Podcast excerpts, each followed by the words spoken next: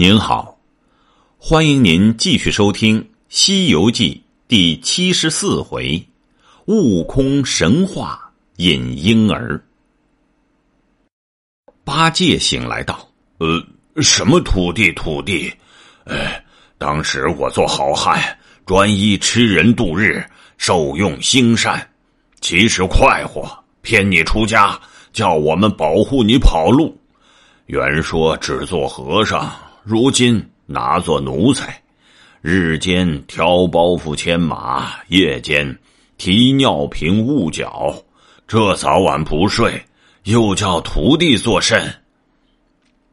三藏说道：“徒弟，我刚才伏在岸上打盹儿，做了一个怪梦。”行者跳江起来道：“师傅，梦从想中来，你未曾上山。”先怕妖怪，又愁雷音路远不能得到，思念长安不知何日回城，所以心多梦多。似老孙一点真心，专要西方见佛，更无一个梦儿到我。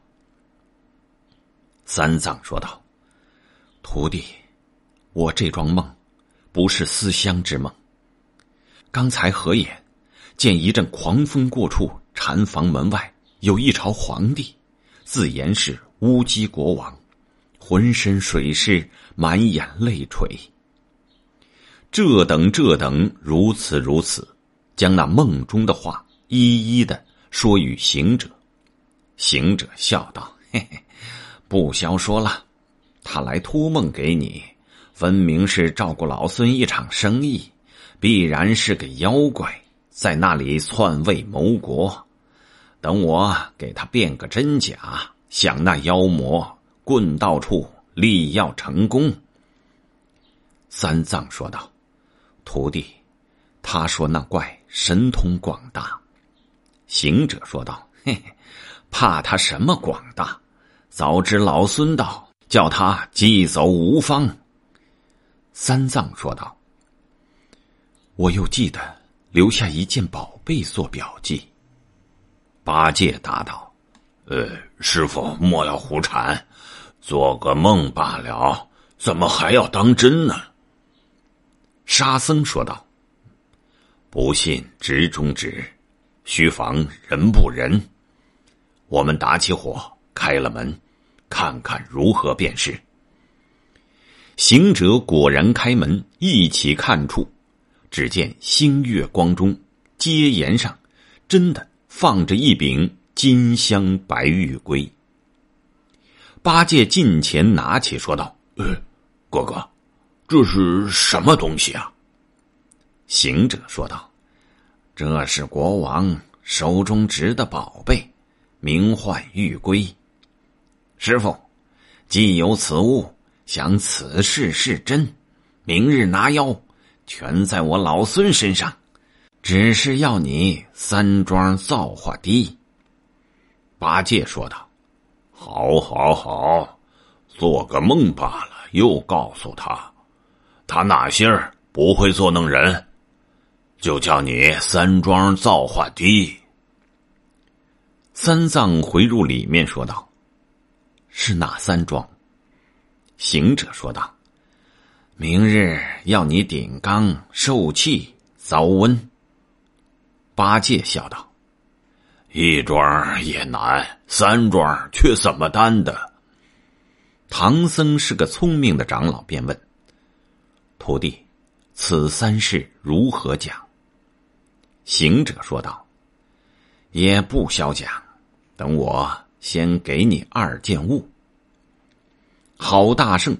拔了一根毫毛，吹口仙气，叫声变，变作一个红金七匣儿，把白玉龟放在里面盛着，说道：“师傅，你将此物捧在手中，到天晓时，穿上锦蓝袈裟，去正殿坐着念经。等我去看看他那城池，真的是个妖怪，就打杀他，也在此间立个功绩。”假若不是，且休闯祸。三藏说道：“正是，正是。”行者说道：“那太子不出城便罢，若真个应梦出城来，我定引他来见你。”三藏说道：“见了我如何应答？”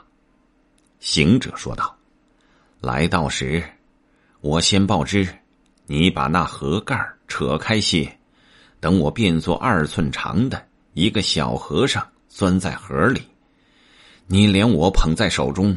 那太子进了寺来，必然拜佛。你进他怎地下拜？只是不理睬他。他见你不动身，一定叫拿你。你凭他拿下去，打也由他。”绑也由他，杀也由他。三藏说道：“，他的军令大，真个杀了我怎么好？”行者说道：“没事，有我呢。若到那警官处，我自然护你。他若问时，你说是东土钦差上西天拜佛取经进宝的和尚。他道有甚宝贝？”你却把锦兰袈裟对他说一遍，说道：“此是三等宝贝，还有头一等、第二等的好物件。但问处，就说这匣内有一件宝贝，上值五百年，下值五百年，中之五百年，共一千五百年过去未来之事，俱尽晓得，却把老孙放出来。”我即将那梦中的话告诉那太子，他若肯信，就去拿了妖魔，一则与他父王报仇，二来我们立个名节。他若不信，再将白玉龟拿给他看，只恐他年幼还不认得。三藏闻言大喜，徒弟呀，此计绝妙。但说这宝贝，一个叫做。锦兰袈裟，一个叫做白玉龟，你变的宝贝却叫做什么？行者说道：“就叫做立地货吧。”三藏一言记在心上，师徒们一夜哪曾得睡？盼到天明，恨不得点头唤出扶桑日，喷气吹散满天星。不多时，东方发白。行者又吩咐了八戒、沙僧，叫他两个不可搅扰僧人出来乱走。待我成功之后，共汝等同行。这才别了唐僧，打了呼哨，一个筋斗跳在空中，睁火眼平息看处，果见有一座城池。你道怎么就看见了？当时说那城池离寺只有四十里，故此凭高就望见了。行者近前仔细看处，又见那怪物愁云漠漠，妖风怨气纷纷。行者在空中赞叹道：“若是真王登宝座，自有祥光五色云；只因妖怪青龙卫，腾腾黑气锁金门。”行者正然感叹，忽听见炮声响亮，又只见东门开处闪出一路人马，真个是采猎之军。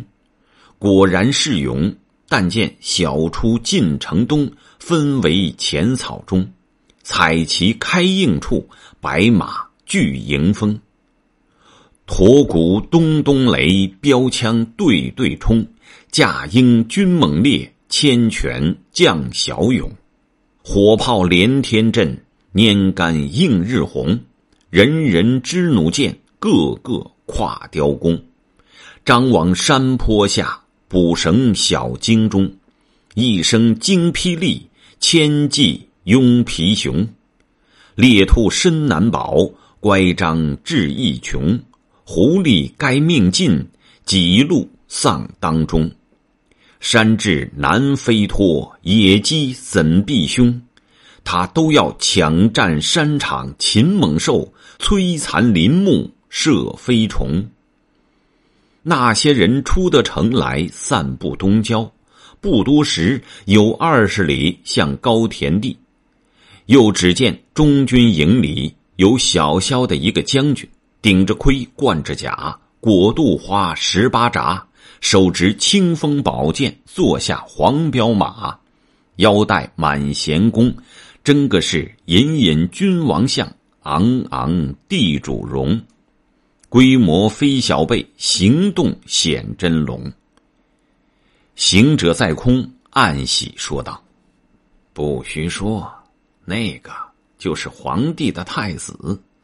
等我戏他一戏。”好大圣，暗落云头，撞入军中太子马前，摇身一变，变作一个白兔，只在太子马前乱跑。太子看见。正合欢心，拈起剑，夜满弓，一箭正中了那兔子。原来是那大圣故意叫他射中了，却眼乖手疾，一把接住那箭头，把箭雨花落在前面，丢开脚步跑了。那太子见箭中了玉兔，都开马，独自争先来赶。不知马行得快，行者如风。那马行得迟，行者慢走，只在他面前不远，看他一程一程将太子哄到宝林寺山门之下。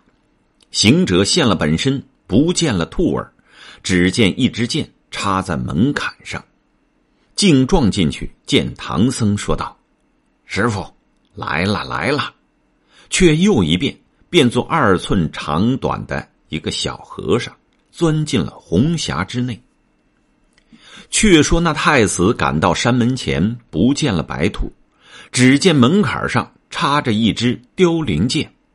太子大惊失色道：“哦，怪哉怪哉！分明我的箭射中了玉兔，玉兔怎么不见？只见箭在此间，想是年多日久，成了精魅也。”拔了剑，抬头看处。山门上有五个大字，写着“赤剑宝林寺”。太子说道：“我知道了。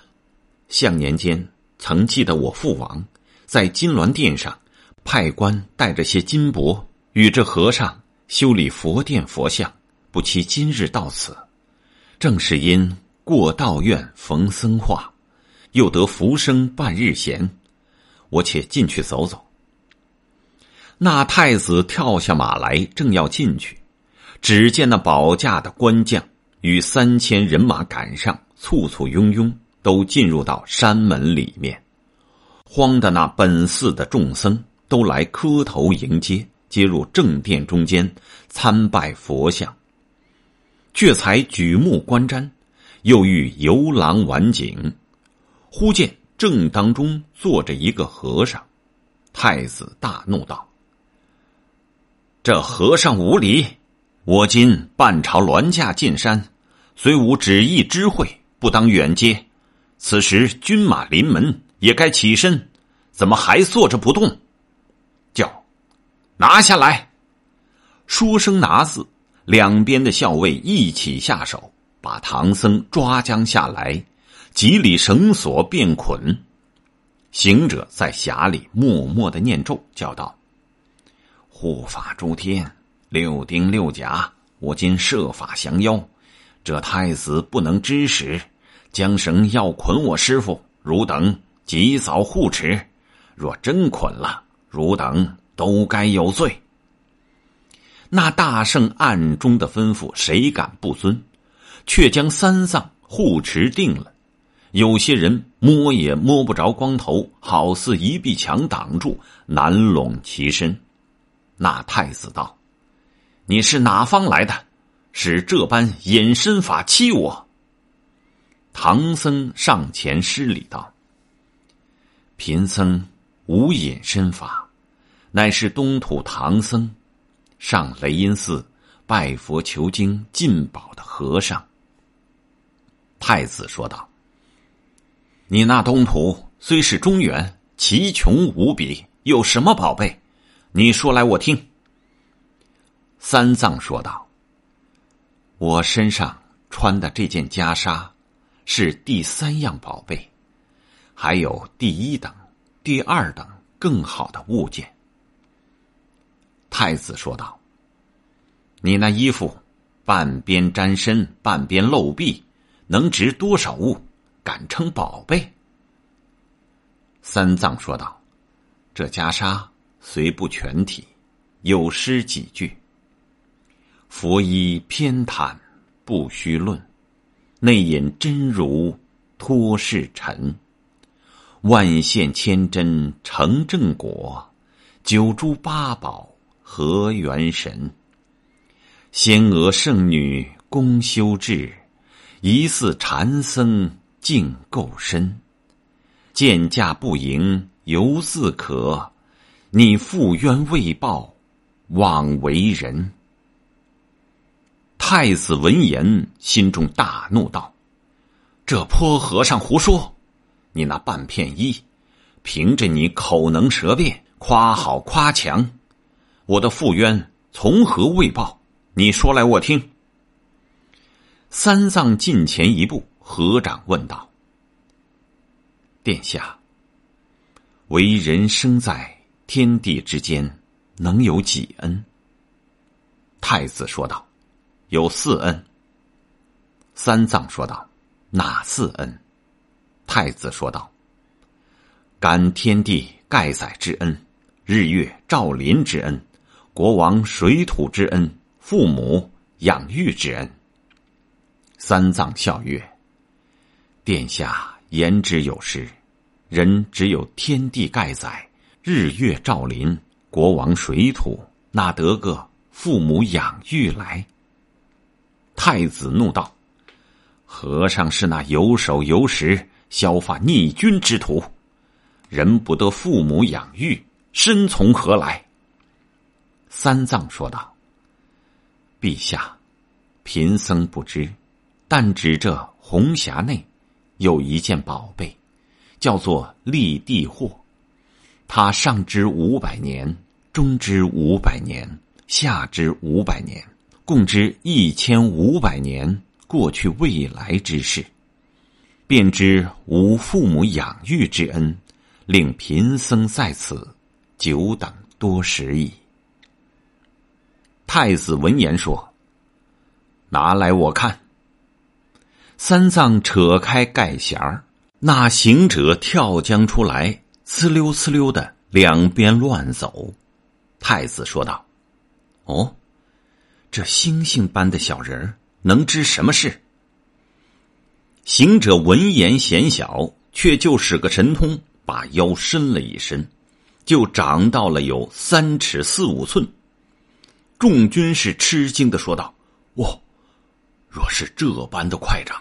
不消几日，就撑破天了。行者长到原身，就不长了。太子才问道：“李地货，这老和尚说你能知未来过去吉凶，你却有龟作卜，有诗作事，凭书句断人祸福。”行者说道：“我一毫不用。”只是全凭三寸舌，万事尽皆知。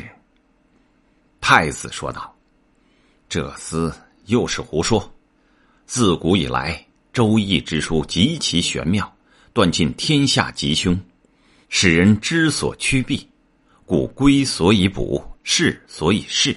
听儒之言，凭据合理，妄言祸福，伤祸人心。”行者说道：“陛下，且莫忙，等我说与你听。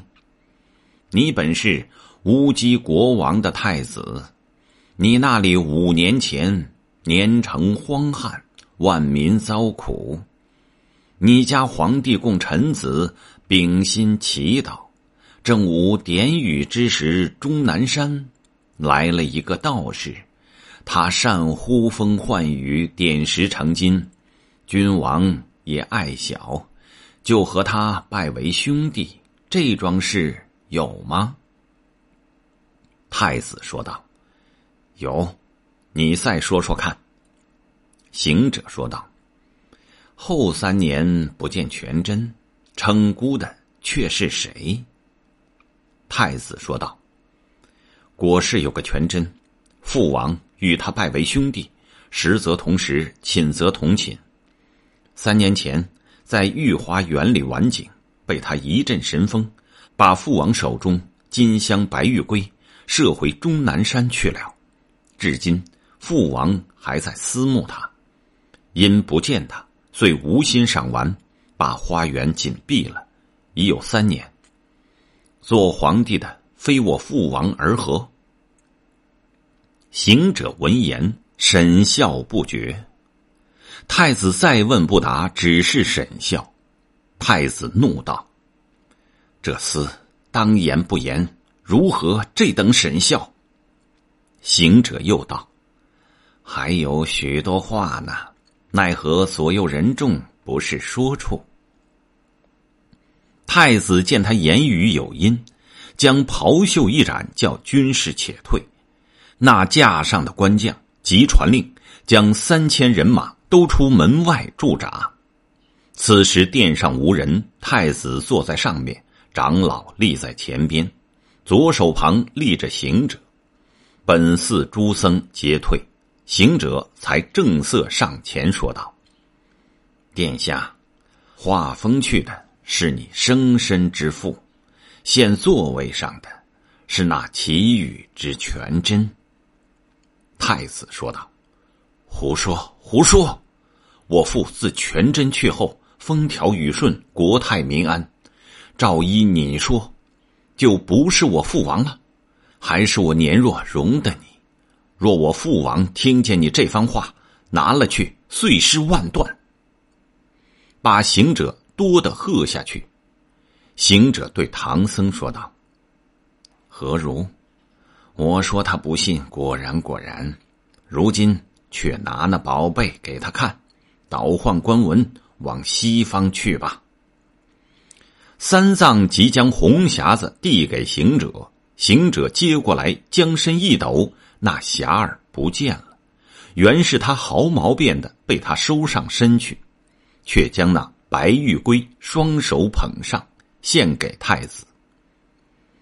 太子见了，说道：“啊，好和尚，好和尚。”你五年前本是个全真，来骗了我家的宝贝，如今又装作和尚来进献，叫了一声“拿了”，一声传令，把长老吓得慌忙指着行者道：“你这弼马温，专撞空头货，带累我也。”行者近前一起拦住道：“休嚷，莫走了风。”我不叫做立地货，还有真名。太子怒道：“你上来，我问你个真名字，好送法司定罪。”行者说道：“我是那长老的大徒弟，名唤悟空孙行者。因与我师父上西天取经，昨宵到此密宿。我师父夜读经卷，至三更时分得一梦。”梦见你父王道，他被那全真七害，推在御花园八角琉璃井内，全真变作他的模样，满朝官不能得知。你年幼也无分晓，进你入宫关了花园，大端是害怕漏了消息。你父王今夜特来请我降魔，我恐不是妖邪，自空中看了。果然是个妖精，正要动手拿他，不期你出城打猎，你箭射的玉兔就是老孙。老孙把你引到寺里见师傅，诉死衷肠，句句事实。你既然认得白玉龟，怎么不念居阳恩情，替亲报仇呢？那太子闻言，心中惨气，暗自伤愁，说道。若不信此言语，他却有三分真实；若信了，怎奈殿上现是我父王？这才是进退两难，心问口，三思忍耐，口问心。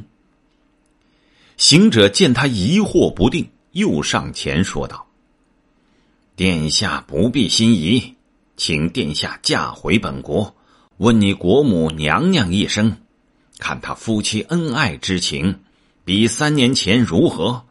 只此一问，便知真假。”那太子回心说道：“正是，且待我问我母亲去来。”他跳起身，拢了玉圭就走。行者扯住道：“你这些人马都回，却不走漏消息，我难成功。但要你单人独马进城，不可张扬卖弄，莫入正阳门，须从后宰门进去，到宫中见你母亲。且休要高声大气，须是悄声低言，恐怕那怪神通广大，一时走了消息，你娘儿俩的性命。”巨难保也。太子谨遵教命，出山门吩咐将官：“稳在此扎营，不得移动。我有一事，待我去了，就来一同进城。”看他指挥号令，屯军士上马如飞，急转城。这一去，不知见了娘娘有何话说？且听下回分解。